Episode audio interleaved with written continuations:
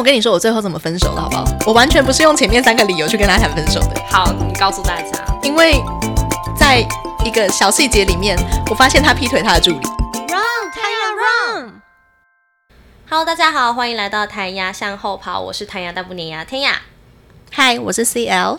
刚刚在 CL 家，就是我们前期在准备的时候，就是我们还在摸东摸西，然后通常 CL 家都会有放音乐，然后到某一首歌的时候，他突然跑出来说：“这是我的求婚歌。”我知道他都自爆了，那我当然要问下去啊！就听到他蛮精彩的以前的求婚故事。为什么说是以前？因为他现在是单身的。那为什么他被求婚过，现在还单身呢？这就请他自己来讲讲。耶、单身万岁！你应该当时不是一个单身万岁，然后就瞬间不结婚了吧？好，我先说那一首歌，就是我的求婚歌单。那一首歌是 Coldplay 的《Fix You》。那为什么选这首歌是我的求婚歌单？其实是那首歌有一个非常感人的故事。这首歌呢，它其实是呃 Coldplay 的主唱 Chris Martin 他写给他的太太，现在是变前妻，就是格尼斯派特罗。里面的小辣椒，没错，对，写给他的歌。然后呢，这首歌其实是呃在安慰他，当时他的爸爸死掉了，他写来安慰自己的太太的一首歌。所以你的求婚歌是有人死掉而生的歌，哎，哦，对，但它很感人，好不好？这首歌你有歌词可以跟我们分享？好，这首歌叫《Fix You》。那这首歌的歌词呢，大概在讲述就是说，当你呃已经尝试了非常多，但是你没有成功；当你得到的东西是你想要的，但不是你需要的；呃，当你觉得很累，但你睡不着的时候，然后你就是一直陷入了一个负面的循环的时候呢，这首歌在告诉你，我会修复你的心。哦，所以当时你的前男友这个未婚夫，他也是用这样的态度告诉你啊，无论你经历什么低潮、什么难过，但我都会修复你。没错，那当时你们大概是什么样的状况？他跟你提出了这个求婚的请求，其实那时候我们是分手的。所以，所以，所以，到底他要修复的是自己的心，还是还是你的心？他就说，请你来修复我的心，是这样吗？呃，状况是这样子，因为那个时候其实我们交往了大概三年多，然后我们就觉得，哎，好像真的走不太下去。哎，我觉得交往三年真的是一个坎，好不好？我觉得是因为我也是在那个坎过不去。对，然后我们就那时候就呃分手了，分手了，大概过了半年多左右吧，他就又回来找我，然后他就跟我说，其实他很希望可以跟我走下去，他觉得我就是完全符合他想要的那个样子，可是他觉得跟我走不下去的其中一个原因是因为我不想结婚。嗯，对，就是其实在我那个时候的人生，我一直都不觉得结婚是一定要是必要的，甚至我是不愿意的。但对他来说，他一定要结婚是吗？他有那个压力，是因为他是他们家的长子长孙，然后他们家只有他一个儿子，然后他们家很传统，所以他把交往就是视为一个他最后一定要走到结婚。他觉得如果这个对象真的很可以的话，那他就希望可以跟这个人走下去。那既然要走下去，就结婚。但是就我所知，你好像一直都是一个算是不婚主义的那一派的人。什么东西让你在这个地方就答应他？因为 fix you 吗？呃那那那那当然为这首歌那有点厉害哦。那当然是一个条件，因为那反映出这个人有多了解我啊。是，对，就是在呃，我其实没有真的跟他谈过，说我这首歌就是我内心当中的求婚歌单的时候，对，但他真的很了解我，他就放了。对，然后在我们在谈话的那个过程当中，他放了这首歌，然后跟我讲了那一段告白。哎，所以如果他当时播的是 Coldplay 的 Yellow，你可能就无法。对，选对歌很重要。哎，我没有思考过这个问题对因为我。感觉好像这首歌帮助你的程度很大哎、让你当时，因为人家就是说结婚就是需要昏头的那个冲劲嘛，嗯这首歌就是完全让你可以瞬间把你的理智都洗掉的。对，因为 Yellow 是爆红的歌啊，对啊就是在排行榜上非常留了非常久的歌嘛，而且它应该是大家最最知道的 Coldplay 的歌。最广为流传。对，但其实 Fix You 是我的我内心当中真正的好，首先就是他挑对了，对那你也觉得说你对这个人的爱好像够让你度过，或是覆盖掉那个你本来不想结婚的念头。应该是说，我们其实，在很多方面都，他几乎是百分之百契合我对于伴侣，不管是要结婚的，或是交往的对象，我对于伴侣的那一个条件，不管是外形、长相啊，呃，他的个性啊，我们的相处的方式啊，然后最重要的没有讲，你说屌吗？因为每次我们只要讲到择偶条件，C E O 都会说屌大，它包含在外形的那个部分，好吗？先决条件。对，先决条件，这是很重要，好不好？对我来讲，我想你怎么没有提到呢？因为它包含在外形那个部分啊，好好好就是呃，帅的程度也很帅，然后呢，就是呃，身高也够高，然后呢，对啦，屌够大，嗯然后呃，有很多，当然有很多在外形很多的小细节是怎样。我们的听众是有要追我，是不是要知道那么多细节干嘛 没？有，我们学校帮你奠定一下说哦，原来你追求的是这样的一个男人，那我们就大概可以想象你是怎么样的人。听这个故事会比较有代入感。好，继续继续，个性方面也那就都是，请请给我玄彬就好啦。所以我们还是要回归现实一些。对啊，就是呃，不管在外形，然后个性，我们的相处的方式，然后他对一些未来的想法规划，那我很喜欢另外一件事情，他跟他家人相处的方式是我很喜欢的那个部分，哦，所以那个时候其实你就已经有跟他家人比较多的接触了吗？蛮多的。因为呃那时候呃交往了大概第二、第三年、第二年左右吧，对，我们就已经有去见过彼此的家人了。那因为是用一个真的是想要很稳定交往的那个态度在对待彼此，所以我们很愿意让对方就是进入到我们的家庭当中。是，所以、嗯所以你们要结婚这一件事情，呃，你等于说他对家人，或者你也看过他的原生家庭是什么样子了，嗯然后你才愿意踏到结婚的这个坎里面。那是什么关键点让你卡住了？这件事情没有继续下去？就是他的家人，刚刚不就是说喜欢他跟家人相处吗？等等等马上等，打脸。等一下，我喜欢他跟他家人的相处方式，不等于我会喜欢他的家人，好吗？哦，所以你们是后来有频繁的相处吗？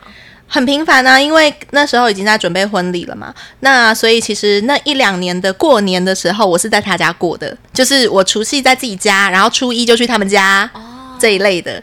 除夕最可怕了。没有，除夕在自己家还好，哦，对不起，我讲错，是就是过年这一个期间，超可怕的就是你。会见到大量的亲人呐、没错然后你，因为毕竟你当时的角色又不太完全算是媳妇，就是一个准媳妇，就是呃，我到底要要去帮忙吗？可是我又不会，呃，那那那那我要干嘛呢？处在那边，就是你的定位很尴尬、哎，我跟你讲，更尴尬的是什么，你知道吗？更尴尬的是，我其实在，呃第一次去他家过年的时候，因为那一年我们还没有讨论要结婚，所以我无感，我就是觉得，嗯，我就是客人呐、我就是来来做客，我还呃很用心的准备了伴手礼啊什么的。第二次去他家过年的那一年呢，就是我们在那之前的大概呃半年左右吧，我们就已经在讨论复合，然后要结婚了，所以半年之后就过年喽。然后我就去他家过年喽。呃，初一初一的时候去，然后初二就回娘家，他妈妈也回娘家，然后我们就跟着他妈妈回娘家。我告诉你，超可怕的。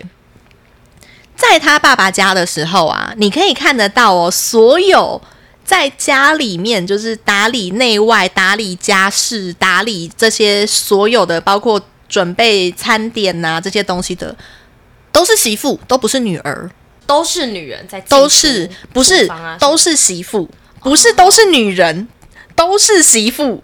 就是生物链最底层的那一个嘛。为什么他是生物链最底层？最底层为什么不是小孩？就觉得，哎、小孩、长孙跟长子，我都看到，每次我弟或者我们还是小孩的时候，我们都是在那边等吃、等拿钱包的，呃，等拿钱的那一个。媳妇才是过年的生物链最底层，好不好？比猫地位还低，是不是？对啊，可是你看我们现在的助理主持也都在旁边，对，就是所有在做事情的人都是媳妇。然后，其实，在那个时间点，我是一个十指不沾阳春水的人。我在那个时间点，我还不会做菜，就是连在你家过年都不用。不用啊，我妈都会弄好，而且没有。后来那几年呢、我都叫那种外带年菜，我妈妈都不用动、聪明。对啊，我就是外带年菜，然后她还送来我家。那当时你还是准媳妇的身份的时候，有被要求说，哎、你也要去帮忙是切个肉啊什么的吗？是没有啦，我也没有要装乖，就是啊，我来帮忙，没有，我没有要装乖，因为我在家也不用做。嗯，但是我那时候就看着，我就想说，哇哦！所以如果以后我跟你结婚，就是我要来做、欸，你就是那些人了。对我就是那些人的其中一个、欸，哦，我我不会，当时的我不会，现在我会了，但我不一定要做。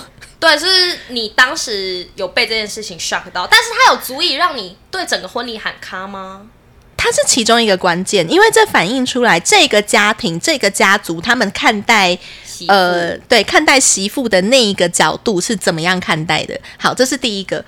第二件事情呢是，嗯、因为他们家是很传统的家庭，然后在一个乡下地方，那呃，虽然是乡下地方，但他们家境还不错，所以他那时候希望说，我们结婚跟订婚要分开办。好有钱，好有钱，好有钱哦好有钱，好有闲哦。没有，我们这种在台北就是从小就是寸金寸土啊。对啊，然后就是从小就是打拼，从小就是战斗的人，我才没有那个美国时间跟你那边搞这种事情好吗？我那时候就想说，哦、因为我们家是基督徒，我爸是牧师，那时候我爸还在。然后呢，我们我爸爸妈妈想的都超级美好的。我们教会啊，在一个那个就是酒楼外面有一个空中花园，在那个那个就是呃教堂里面证婚，证婚完之后，在外面空中花园摆一个小小的 buffet，啊，好有哇，完美！对啊，这样刚好你爸妈这边一个，然后他们那边一个，没有，不是这样吗？我我爸妈想的就是，我们就办这一个就好，哦，是包括定节都是吗？就直接办在那里。然后呢，我爸妈就想说，哇，超完美的，而且最好你们选在一个不会太热、不会太冷的天气，最好不要下雨的天气，所以最好就是秋天过后快要冬天的那个时间点，呃，中秋节过后，然后可能不会有台风，所以你外面也不热、也不冷、也不会下雨。然后呢，气爽的时候，对，大家穿的美美的，在那边拿个呃红酒杯，然后拿个小点心，小口小口的吃，吃完然后大家解散回家，完美。那对方 OK 吗？他们要板的，那 那就很简单啊，你们就分成前后啊，前把费后版的，没有那不行我跟你说，我那时候就因为我其实是有跟当时的对象提出这件事情，就是我说。我觉得结婚真的不需要那么麻烦，因为就是它就是一个仪式。那我们重点还是我们以后要怎么样相处，我们要怎么样去跟彼此相处，还有跟对方的家人相处。所以，我们可不可以把这个程序简化？简化之后，然后呃，不用那么复杂，不用那么繁琐。那当然也可以不用简化到我爸爸妈妈的版本。呃，对，是没错。他你爸爸妈妈那样也蛮有心的、而且我觉得还蛮符合现代的哎，重点是，就一天办完，大家就解散回家，啊，很方便。而且还可以穿美哦，我不用这边换三套衣服哦。但是对对方，尤其是男方家人，好像都会，因为他们的例子也是这样。他们家很传统，他们就觉得结婚就应该要盛大的办，然后要邀请就是从小到大的所有的亲朋好友，最好是那种二十年没有联络的亲戚都要给我来的那一种就是。给过红包的都给我回来，我要回收这些红包。没错。因为我其实跟当时的对象已经讲了，所以我那时候面临到一个状况是，他其实不是很愿意去跟他父母亲有这样子的呃沟通。嗯嗯，那我回家想要跟我父母求援的时候，我爸妈就觉得，唉，你都这个年纪了，好不容易可以嫁人，要不要就顺着人家一点？哦，他们的观念也很传统，他们就会觉得说，呃，没关系啦，啊，人家家里有就有人要你就不错了。呃，对，没错，不要提出那么多要求，赶快赶快，你可以嫁掉就好了。那我就觉得，好吧，我在我的对象身上找不到呃支援，我在我的原生家庭也找不到支援，所以我说做了一件很坏的事情。怎么了？我在台北订了金华酒店当我的订婚的场地，然后我跟对方说，我已经请到台北金华酒店了，你在你们那个乡下地方要办结婚，不能做的比这个差，哇，很难呢。我管你的，那你就是给他一个不可能的任务啊我。管你的。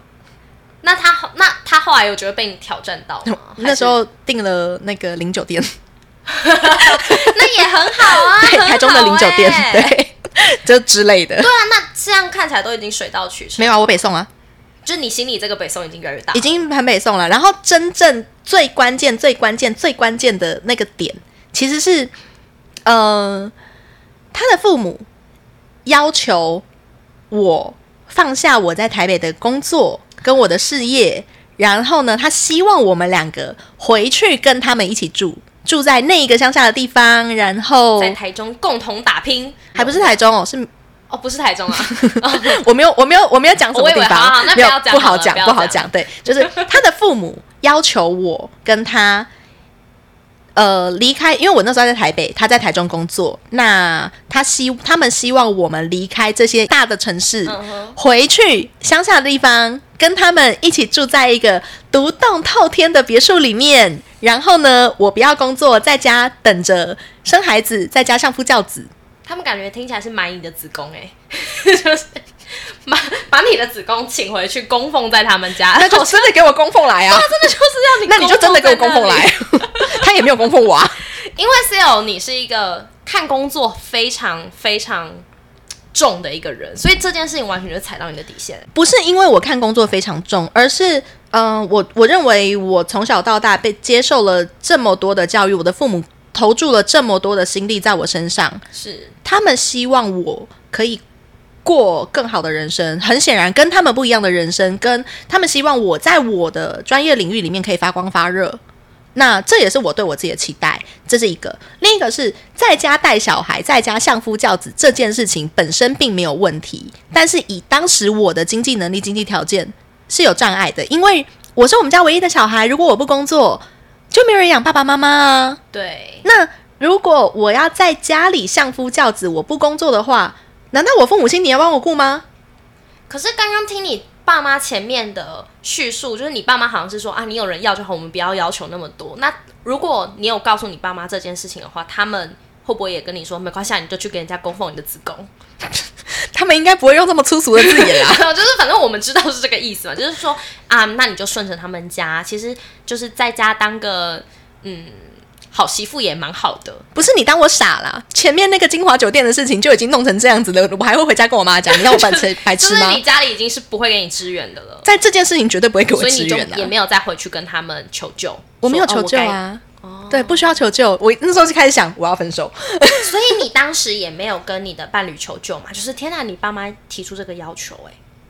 再一次，你当我傻了？前面金华酒店这件事，你还没学到教训吗？所以等于你们在这件事情上没有沟通，或是他没有跳出来跟你说：“哎，其实 CEO 不是这样的人，我们两个的经济条件，或是我们两个的身份，其实应该还是要共同有工作会比较好。”完全没有，他都没有提出来，完全没有。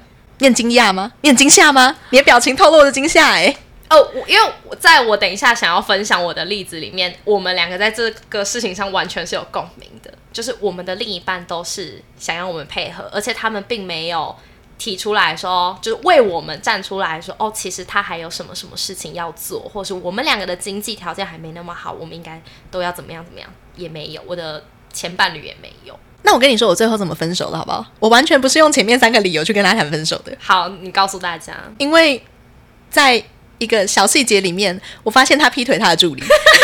你们这是什么？我我可能不会爱你吗？就是编剧最后为了要让这件事情合理化，所以就直接杀出来一个程咬金。我跟你说，我完全完完全全理解陈友清为什么在那个状况下才敢提分手，就是有一种太好了，你也出轨了，我可以分了。没错，因为他其实，在那个过程当中，他一直都觉得。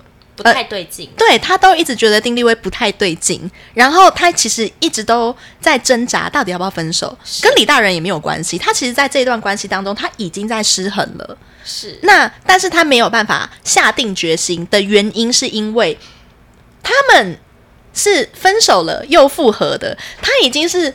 力排众议，所有人都跟他说：“不，你不可以再跟他在一起。”是个花心男，没错。可是他就是一头栽下去，就是情感作祟的时候，他就一头栽下去了。他没有办法去承认说他当初的决定是错了。嗯，对。直到这一件事情让他这么的受创的时候，他才下定决心，痛定思痛，他一定要分开。我也是一样。所以其实劈腿只是个幌子，真正的是前面那一些已经累积到让你觉得很不对劲，但你无处可以发泄的，刚好在劈腿这个当口上，你就顺势所有事情都可以合理化了。哎，那你当时最后怎么收尾的？我跟你说，那一天呢，就是我去香港出差回来，然后呢，他也出差，他晚我一天回来，我。一回到家，我的行李都还没有收，都还没有放下，我就直接把它放在我家的所有东西全部打包丢在我家门口，然后我就跟我爸妈说：“走，我们去南部待一阵子，我好累哦 在讨债哦。啊，你爸妈就这样乖乖被你带去南部了。对他们没，有说那婚礼怎么办？那还早啊，那是呃婚礼是，不会担心吗？然后他出差啊，但你终究要跟他们摊牌啊。没有啊，我最后我就我就先把他们带走，然后呢，我就传了讯息，当时传了 Line，而且我还截图了那个就是他劈腿的证据，然后传给他说，我知道你跟那个谁谁谁你们怎么了，那我们就到此为止，你的东西我打包好放在我家门口了，你完全没有给他可以辩解的机会，为什么要？我就是想分手啊！做很绝。不是因为我就是想分手啊，我只是找到了一个合理的理由，让我不用当坏人，那最后他跟他助理一起去林百货结婚吗？关屁事啊！但是你你后续那一些饭店什么的就都取消，全部退掉，全部取消，赔钱呐、天哪，啊！不然呢？你不赔这个钱，你要赔一辈子哦。好有道理哦。如果是我，可能就我我不知道哎、但你知道很多其实低卡上很多人就是发现说老公前一刻外遇还是什么，他们都会说怎么办？可是钱都付下去，或者孩子都怀了，不啦不啦，就他们都会拿很多的沉默成本来砸自己的脚。然后说啊，好像还是要不要就忍下去了？我发现还是会有这样的声音，然后我觉得好可怕哦。很正常啊，因为呃，当你在这一段关系，你觉得你付出的越多的时候，你会越难去嗯逃开这一段关系。其实你觉得这样的状况并不对，你会越难逃开啊，这是很正常的，因为。你甚至会有一种赌徒的心态，就是那是不是我现在在下更多的赌注？我就能够翻挽回本哦。嗯，会有人有这种心态，但我就不是赌徒啊，我没有偏财运。我差点有成为赌徒哎、哇，你怎么了？嗯，跟大家报告一下，因为我现在二十三岁，但我居然有差点结婚的经验。